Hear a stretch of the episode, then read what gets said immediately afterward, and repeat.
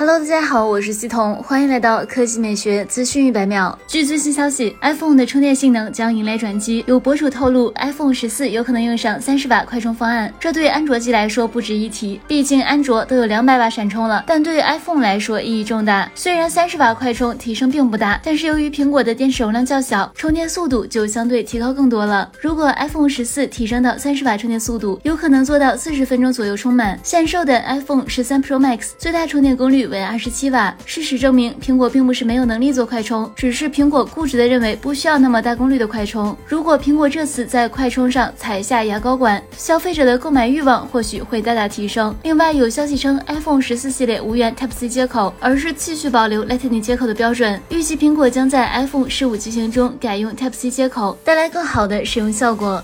来看第二条新闻，吉利旗下新能源品牌集合汽车发布消息称，集合汽车牵手鸿蒙，共创全新智慧生态。此外，还有官宣时刻 Powered by Harmony OS 等字样。而在海报中，则出现了几何即将发布的一款汽车的身影，中控屏就是典型的华为鸿蒙智能座舱的风格。而从细节来看，该车还将配有 HUD 抬头显示，目测开孔不少，或许是如今流行的 AR HUD。此外，该车并未配有什么实体按键，因此中控台上显得十分简洁明快。那么在触控和语音交互等方面的便利性上，应该会有不错的体验。好了，以上就是本期科技美学资讯百秒的全部内容，我们明天再见。